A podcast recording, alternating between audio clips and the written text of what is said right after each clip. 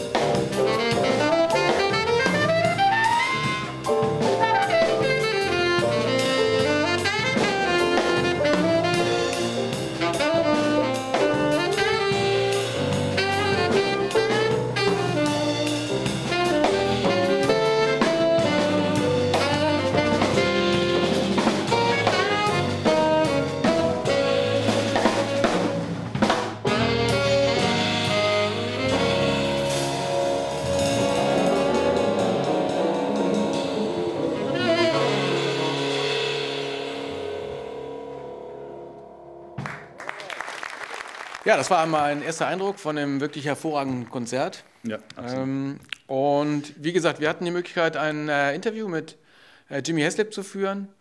Und äh, Jimmy Haslip ist ja einer der beiden Mitglieder von Yellow Jackets, die seit Anfang an dabei sind. Also die Besetzungen haben ja öfter gewechselt. Also ich glaube, sie haben einige Drummer verschlissen. Ja, Ähm, Gute Leute dabei. Gute Leute, Ricky ja. Lawson war am Anfang und äh, später noch Peter Erskine. Das äh, ist, glaube ich, nicht Verschleiß gewesen, sondern Nein, eher äh, Solo-Karrieren, die auch, da waren daraus entstanden Gründe. sind. Ja, ich glaube auch, da waren andere Der heutige Drummer heißt Der heutige Drummer heißt äh, Marcus Baylor. Marcus Baylor. Ja. Ich muss zu- zu- zugeben, ich habe den Namen vorher noch nicht gehört, aber wie man sieht auf, im Konzert äh, wirklich äh, großartiger Schlagzeuger. Ja, das andere Gründungsmitglied äh, haben wir noch. Äh, Russell. Ferranti, Genau. Ähm, auch von Anfang an dabei. Und dann natürlich noch Bob Minzer, äh, genau. Saxophon. legendären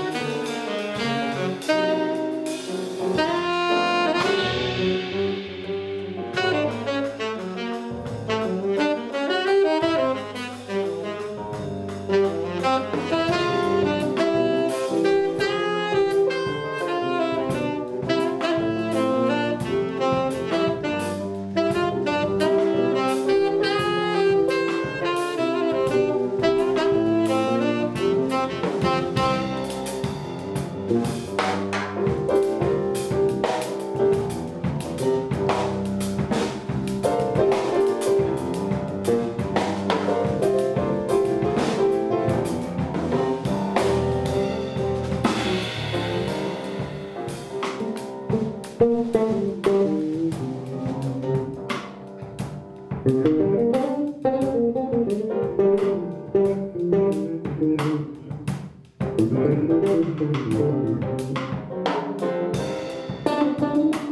you.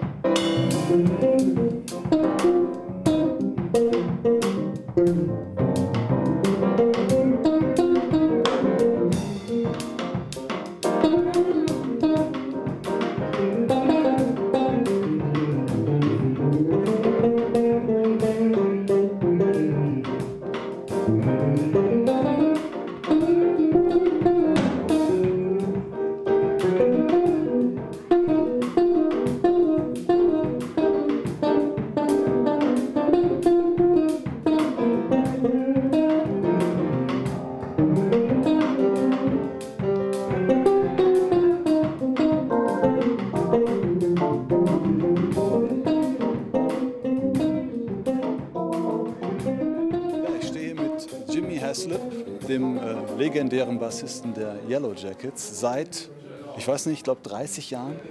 Since 30 years you are with the Yellow Jackets now. Is that mm -hmm. true? Yeah, the band's been together for uh, 30 years, and uh, we have 20 uh, CD projects um, released, and we're going to start our 21st uh, project uh, April of 2010. Oh, I'm looking forward to that. Me too. And first of all, thank you for taking your time to give us this interview after two fabulous shows tonight here in the Alte Pfandhaus. My pleasure, my pleasure. Thank you for having me.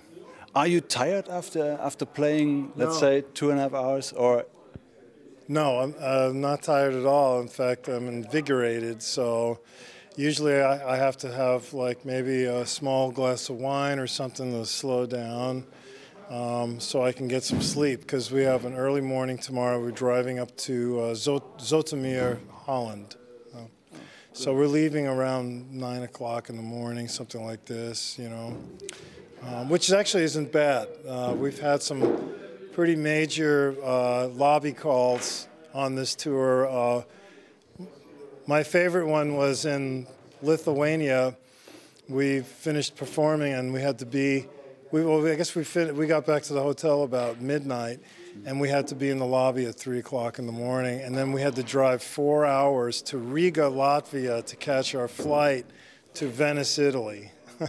wow, that's rough. That's rough. So not it's not it's, not the lush life everybody is thinking of. Well, no, people think we have a very glamorous life, and on some levels we do. You know, I have to say it's a it's a gifted life, but um, but we do pay some dues. Traveling is hard, and it's harder now than ever was before. Obviously, uh, with you know security and all the restrictions now at airports and airlines. So, so it's not what it used to be. And we used to, uh, I mean, we've been touring since the late 70s. So uh, back then it was such an easy thing to do, uh, walk in an airport and get on a plane. It was hardly the security there is today, but um, but that's okay. It's important. We need to have that. So. So you must like the Alte Pfandhaus very much. I saw you here four weeks ago. You're here today, and you're going to be here oh, in, in, in, two or three weeks. In July. Uh, a couple of months ago. Yeah. I'm sorry. No, that's okay. in July, yeah, I was here with Jeff Lorber, Randy Brecker, uh, Eric Marienthal, and drummer Tony Moore, and now we're coming back on the 29th. Um, uh, I'm not sure if Randy Brecker's going to be with us. I'm, I'm, not sure about that, but I think it's going to be a quartet. Yeah. Okay, I heard Randy is uh, ill, so we wish him all the best from here. And uh, how do you like this special atmosphere here at the Alte Pfandhaus? It's absolutely wonderful. Um, it's a very different kind of venue than we're normally playing. So, um, you know, the audience is very close to us. Um, but I, I, I, find that, uh, you know, I find it fascinating actually, you know, it's uh, that people enjoy being that close to the musicians. I think um, I think it makes for a nice evening. Everyone has a good time together.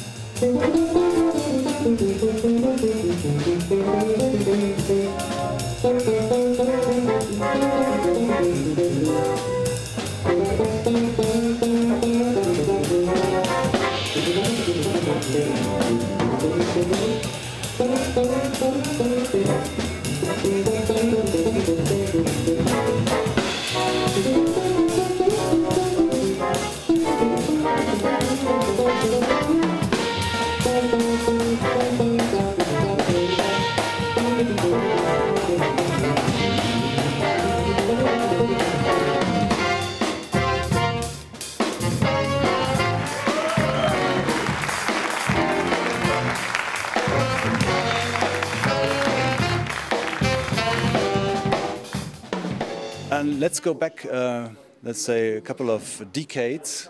How did it all start with uh, Jimmy Haslip on the bass? How did you, how did you become It's a more than a couple of decades. Um, it's almost five decades ago. Um, yeah, I mean, I started playing trumpet when I was seven years old, and when I was 13, I picked up electric bass just as a hobby. Um, I continued to play trumpet right up until I was 18, so I played trumpet for quite a while. Um, I also played the other horns, the baritone horn, tenor horn, and tuba, um, in various ensembles, and that was a lot of fun. I learned a lot. Um, but eventually, um, the electric bass kind of became the, the, the, number one instrument for me, and, and uh, I started getting a lot of work.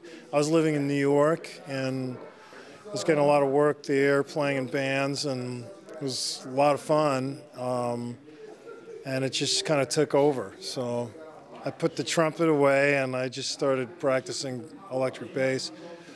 I kind of miss trumpet a little bit, although it's a very difficult instrument. It's got you have to practice all the time.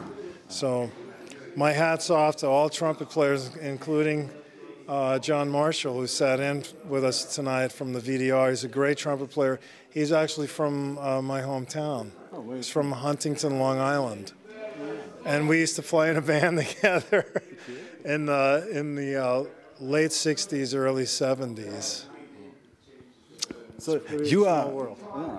I saw that you play the bass. You're left-handed, so you yeah, play the bass the other way around. You have a left-hand bass, but you still have the strings upside, upside down. down. Yeah. yeah. Um, that's because I was a trumpet player and because I didn't know much technically about the instrument when I started playing it. And also because in 1963, when I bought my first bass, um, it was very difficult to find a left-handed instrument. So I just bought a, being a, uh, an impatient teenager, I bought uh, a right-handed bass and just turned it upside down. That's how I learned how to play. Would you say it, uh, gave you a special approach to the bass playing, a special sound, a Jimmy Haslip sound? I, I guess if, if, it was analyzed on some level, I mean, to me, it just made things a lot more difficult. so, um, but what it did do was it, um, I was very passionate about it. I really liked the instrument and I like the function of the instrument within the ensemble. So I was very passionate about playing the instrument, and I think the fact that it um, that I had a lot of obstacles to um, undertake and um, get through, uh, it it, may, it motivated me to practice all the time. So.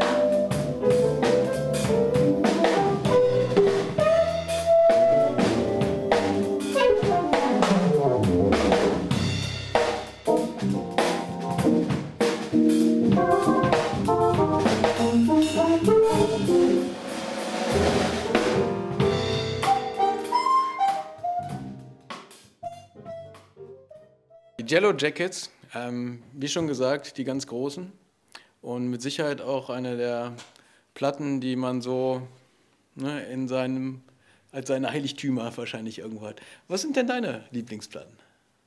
Meine Lieblingsplatten, das ist schwer zu sagen. Also ähm, es gibt so ein paar Platten, da würde ich sagen, die mir spontan einfallen, sagen wir mal so. Wenn ich jetzt graben würde in meinem Gedächtnis und im Plattenschrank, würde ich vielleicht noch auf ein paar andere kommen. Aber spontan fällt mir immer ein, Billy Cobham Spectrum, weil die hat ja. mich zum Jazzrock gebracht. Ich glaube, die ist von 75 mit John Hammer, Tommy Bolin, Billy Cobham natürlich und wer war denn da am Bass? Was mit Stanley Clark? Nee, ich weiß es gar nicht mehr. Ja, ich gucke nach, sage ich euch gleich. Ähm, Achso, übrigens, guck nach, sage ich euch gleich. Greenhouse hieß die Platte, so, nachgereicht. Ja, okay. Bob Minzer, bei der Bob Minzer äh, bei den Yellow Jackets eingestiegen ist, das war 1991. Ja gut, also Spectrum von Billy Cobham äh, gehört zu meinen Lieblingsplatten. Dann würde ich äh, sagen, unbedingt was von Miles Davis. Am besten was Altes, 50er Jahre, Birth of the Cool zum Beispiel. Oder Kind of Blue. Oder Bitches Brew, die ich bis heute noch nicht verstanden habe, aber vielleicht verstehe ich sie äh, dann, wenn ich sie äh, unter meinen drei kleinen bescheidenen Platten habe. Und dann würde ich äh, das 10er CD-Set von Chico Ria mitnehmen, als, er, als, er, ja, okay. ähm, als er eine Woche im Blue Note gespielt hat. Und alle, alle Leute, mit denen er jemals so zusammengespielt hat, sind gekommen und haben mit ihm dann nochmal gejammt und gespielt. Also, fantastisch, gibt es auch auf DVD. Können wir auch nochmal äh, was zu erzählen irgendwann im extra Beitrag. Ja, es hört nicht auf, es hört nicht auf. Und du? Ja, schwierig. Also ich glaube, Miles Davis ist schon einmal ein Kandidat. Da ähm, denke ich, sind so die gleichen Platten, die du da mhm. äh, aufgeführt hast. Und ähm, was so Jazzrock angeht, ich bin ja so ein bisschen mehr, ähm, sag ich mal, in der rockigeren Abteilung wahrscheinlich ähm, ja. als du. Und da kommt bei mir so ein bisschen in die Richtung Platz für den Tiers, vielleicht eine alte Chicago, sowas mhm. die Richtung. Okay. Ich glaube, das wäre ähm, so eine von den, ja, ja, von diesen, von den, ah. von den ersten, ersten drei Chicago. Eine, ja, so aus der Richtung, das ist schon sehr, sehr mhm. äh, vertracktes Zeug. Und also das cool, war noch so weit weg von der Popzeit, wo sie jetzt gelandet sind. Ja. So diese Richtung. Ähm, und. Lass mich raten. Komm, Steve Lukather. Mit Sicherheit. Irgendein Mit Sicherheit irgendwas, wo es so richtig, wo jede Freundin, Frau oder wer auch immer sagt, kannst du das bitte ausmachen, ich kriege Schmerzen. Ja, das sowas, ist ein gutes Indiz für gute, für gute, Musik. Ich glaube, sowas wäre dann auch noch dabei und das ja. wäre so eine, so eine nette Sammlung für mich. Okay. Ja, hört sich doch gut an. Wir haben auch äh, Jimmy Haslip mal gefragt, welche drei Platten er mit auf eine einsame Insel nehmen würde. Ähm, natürlich CD-Player und Stromgenerator vorausgesetzt. Ja, hört euch das an. Um, well, um, I'd have to choose one of Jocko's projects. Um, I'd have to choose one of Weather Report's projects. So I think I Sing the Body Electric would be a Weather Report record that I would bring with me. Mainly because of the collaboration on that record and the live tracks on that record with Miroslav Vitous, Joe Zawinul, Eric Gravatt, and Wayne Shorter, and Doma Ramon. The, that band was pretty special. I saw that band in New York. Um, but then again, uh, I would have to have also a Jaco record. I would like to have one with Weather Report, but since I already have a Weather Report record, then I would choose Word of Mouth, which was Jaco's 2nd solo project, which has some very classic Jaco Pastorius compositions. And um, and this, can I pick four? Okay. okay, then um, then I would pick the Penderecki Cello Concerto Number Two, um, performed by Mstislav Rostropovich, and I would pick uh, Jimi Hendrix Axis Bold as Love. There you go. Yeah. That's a nice, a nice mixture. I Yeah. think. Okay. I would probably want to bring about a thousand more records, though. But if I only had four, I guess I could bring those. And you can bring your own bass. So. And yeah, and I could practice to all the music on those four records. Yeah.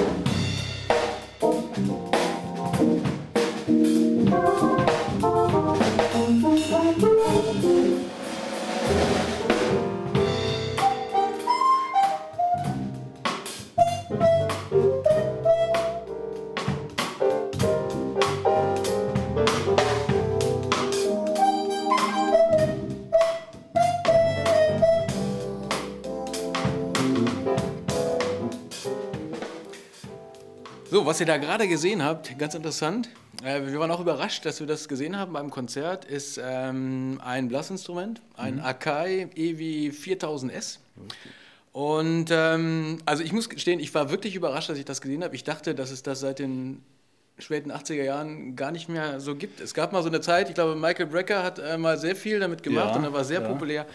Aber dann ist es so ein bisschen verschwunden wieder und ich war ein bisschen überrascht, dass äh, Bob Minzer jetzt hier bei Yellow Jackets äh, damit ankam und ähm, wie man gesehen hat, also das Publikum war auch angetan. Also Ja, sind, sind super Sounds. Der Unterschied zu früher ist, äh, für die äh, Musiker unter euch, äh, früher war so, ähm, war das ein MIDI-Instrument. Du konntest halt einen Synthesizer, Expander oder wie auch immer dran anschließen und die Sounds abrufen. Heute macht Akai den Synthesizer, den Klanggenerator. Das Klangmodul ist mit drin. Ne? Du hast also die Sounds sofort greifbar, kannst dich frei bewegen auf der Bühne und äh, fröhlich abrufen und auf der Elektroklarinette quasi auch Slap Bass spielen, ja? so wie Bob Minzer.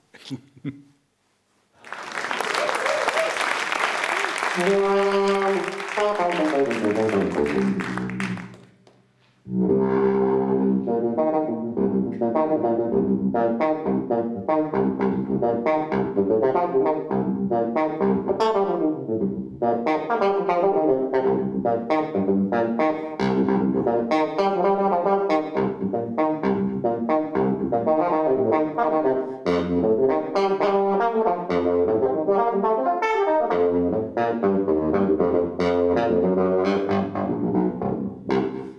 Thank you.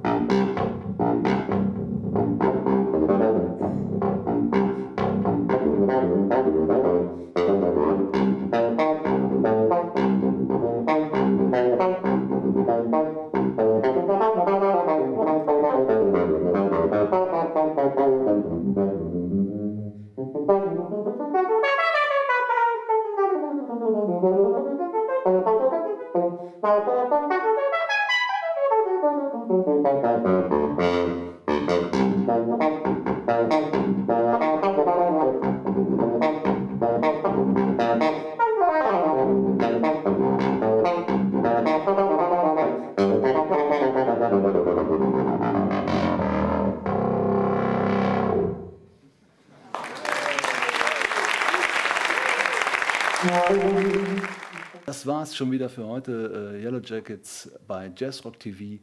Und wir hören jetzt noch mal ein bisschen was von Jimmy Heslip zu seinen nächsten Plänen. Da steht ja auch einiges an, glaube ich. Und ähm, noch mal einen kleinen Ausschnitt vom Konzert. Und dann sagen wir Tschüss, bis zum nächsten Mal. Nächste Woche oder übernächste Woche. Wir kommen wieder, keine Frage. Heute ist nicht alle Tage. Ciao.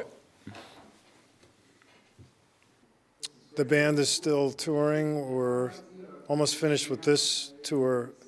Um, Russell and I are going to India with another band in December, but um, then we're going to the Far East, I think, in February 2010. That'll start us up there. I'm working on about six other projects, so um, my third solo record's coming out in January. It's called Nightfall. It's collaborative project with Joe Vannelli's, Gino Vannelli's uh, older older brother, and then um, uh, I, I'm producing a record right now with Robben Ford, Gary Novak, and Mike Landau. It's a rock and roll record. So that's coming out next year. I just finished mastering an Allan Holdsworth, Alan Pasqua, Jimmy Haslip, Chad Wackerman record. That's coming out in January, and there's uh, the new Jeff Lorber Fusion record that I'll be co-producing with Jeff uh, starting in December. So you're kind of a workaholic and multitasking guy. Serious multitasking going on, yeah. Okay. Maybe too much multitasking, but it's uh, definitely challenging, and uh, there's there's even more things that are happening. I'll even mention I'm doing a, a, week's residency at the University of Nebraska at Omaha, which I'll be doing three concerts with their uh, big band, doing all of Jaco Pastorius' music, and then I'm doing a couple of shows with um, a small student group, an octet of all Yellow Jackets music. So that's in, in about a week. So I've been preparing for that. But you know all the Yellow Jackets music, so that's not a problem. Jaco's music is challenging. Okay. So I'm practicing heavily to try to get that all together. Uh, fortunately, I'm just playing eight charts. Uh, in the past, I've done up to uh, 17 charts, and that was way too challenging. Uh, that was I almost wanted to commit hari-kari after the concert, and um, and of course Peter Graves, who's the director of the of the big band, uh, said that Jaco would never have played all that music in one concert. And I went, well, thanks for having me do that. but it was a challenge, and, and uh, you know, all I can say is when I'm involved in a project like that, it, it's it's a wonderful experience, and you know, it always uh, is a learning experience, and uh, I always walk away from an experience like that feeling pretty good and, and feeling like I've gotten a little bit better. So. So there's a good reason to do things like that for an aspiring musician who wants to continue to grow. You know. But how much better do you want to get? Uh, as good as I can get while I'm here, you know, while I'm still able to play. So I'll just keep keep uh, trying to progress as the years go by. Um, uh, it's not a bad way to, to live life, and and uh, you know there's a lot of lessons to be learned in life, not just music lessons, but so it's all it's all part of being a better person. You know. I wish you all the best for Oh. everything you Thank you. achieve to do and for your projects and uh, all the goals. Thank you and, but much. before he goes to the next projects, we're going to have a nice uh, beer at the Okay. bar. Okay? That sounds good to me. and thank you for thank you very much. Appreciate it. Thanks for coming to our show. Thank you. Okay.